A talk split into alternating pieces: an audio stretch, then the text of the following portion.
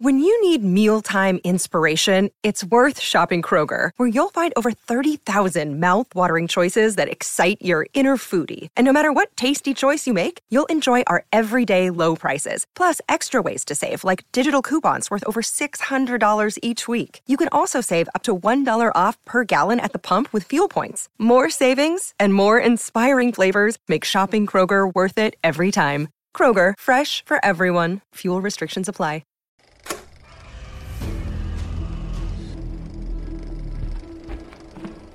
Cada vez que este ganador del premio Nobel entraba en un laboratorio, el equipo se rompía, los sistemas eléctricos funcionaban mal y se salían de control, y los vasos de precipitados se rompían.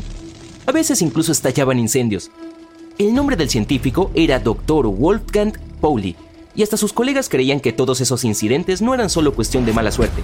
Llamaron a este fenómeno el efecto Pauli. Nadie puede decir el año y el día exactos en que comenzó, pero el efecto perseguiría al científico para siempre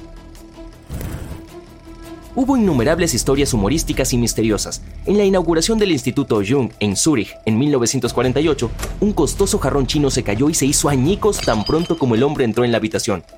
Una vez, sus compañeros físicos planearon una broma en la que un candelabro debía caerse cuando él entrara en la habitación, pero incluso la broma se averió y el candelabro se mantuvo en su lugar.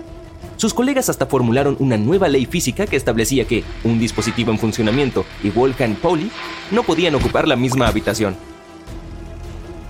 Creían que el poder del efecto aumentaba con el tiempo y en algún momento comenzaron a trabajar a distancia. La historia cuenta que una vez cuando Pauli pasaba por la estación de tren de Gotinga, varios equipos en el laboratorio de la universidad local explotaron sin ninguna razón en particular. Otra historia cuenta que cuando el científico visitó uno de los institutos de Princeton, un enorme acelerador de partículas en el departamento de física se incendió inesperadamente y estuvo ardiendo durante seis horas sin parar. Se había corrido la voz del efecto e incluso científicos famosos creían en él.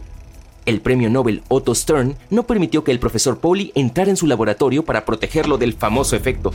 Es difícil creer que científicos serios creyeran en algo que parecía una mezcla de supersticiones y anécdotas, pero la razón podría estar en la naturaleza de su ciencia.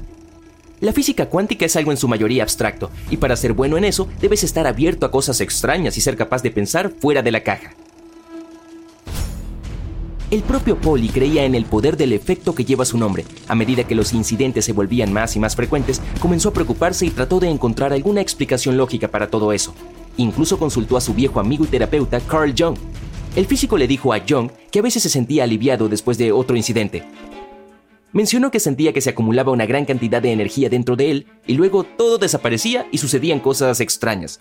Pauli tenía la teoría de que él no era el único capaz de hacer esto. Según él, algunas personas podían proyectar su energía mental en su entorno y en la electrónica de esa extraña manera. El futuro científico nació en Viena en 1900, se graduó allí y recibió su doctorado a la edad de 21 años en Múnich se convirtió en profesor e hizo una gran contribución a la teoría moderna de la mecánica cuántica. Pasó el resto de su vida en Suiza, manteniéndose fiel a sus intereses científicos. Rara vez publicaba artículos, por lo que muchas de sus ideas y resultados de investigación quedaron solo en su correspondencia con sus colegas famosos, quienes luego difundirían ese conocimiento. Pauli fue uno de los científicos más brillantes del siglo XX. En 1945 ganó el Premio Nobel de Física. El propio Einstein elogió sus obras, Todavía no hay una explicación científica o lógica para el efecto Pauli. Lo más probable es que sea solo una cuestión de desafortunadas coincidencias, pero el propio científico insistió en que el efecto era real hasta el final de su vida. Otro efecto interesante que lleva el nombre de una persona famosa es el efecto Mandela. Este término se usa para describir una situación en la que una gran cantidad de personas cree que algo realmente sucedió cuando en realidad no fue así. La autora Fiona Broom acuñó este término después de asistir a una conferencia en la que discutió con otras personas la trágica muerte de Nelson Mandela en la década de 1980. Ni una sola persona la corrigió e incluso recordaron haber visto el evento en las noticias en ese momento. En realidad, Mandela falleció en 2013. Broom se sorprendió de que tanta gente pudiera recordar en detalle un evento que no había sucedido. Veamos si el efecto Mandela ha tenido alguna influencia en tu vida. En el clásico de Disney de 1937, Blancanieves y los siete enanos, la reina malvada habla con un espejo y dice, Espejito, espejito, ¿quién es la más bella del reino? Bueno, en ningún momento dijo espejito, espejito. Y si estabas seguro de que lo hizo, eres una de miles de personas que, por alguna razón, lo recuerdan de esa manera y se niegan a creer que podría haber sido distinto.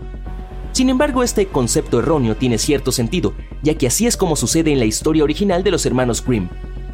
Y los fanáticos de la saga espacial épica definitivamente recordarán la famosa frase Luke, yo soy tu padre.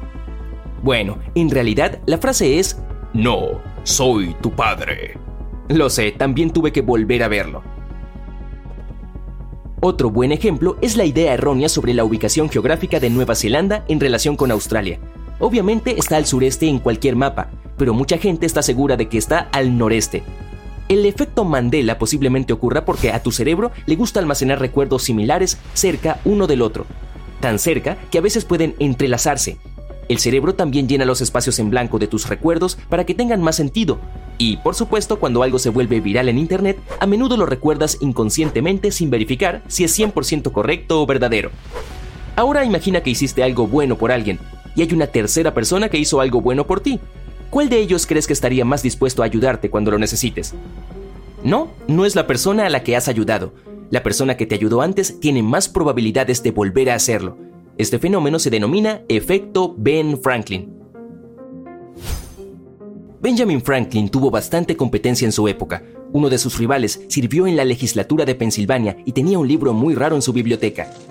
Para hacerse amigo de él, Franklin le envió al hombre una carta en la que le pedía prestado el libro. Su oponente aceptó y, una semana después, Franklin le devolvió el libro con una nota amistosa. Cuando se encontraron de nuevo, se hablaron por primera vez y el oponente estaba feliz de hacerle más favores a Franklin. Poco a poco se hicieron amigos, este efecto funciona porque tu cerebro asocia el hecho de ayudar a otras personas con simpatizar con ellas.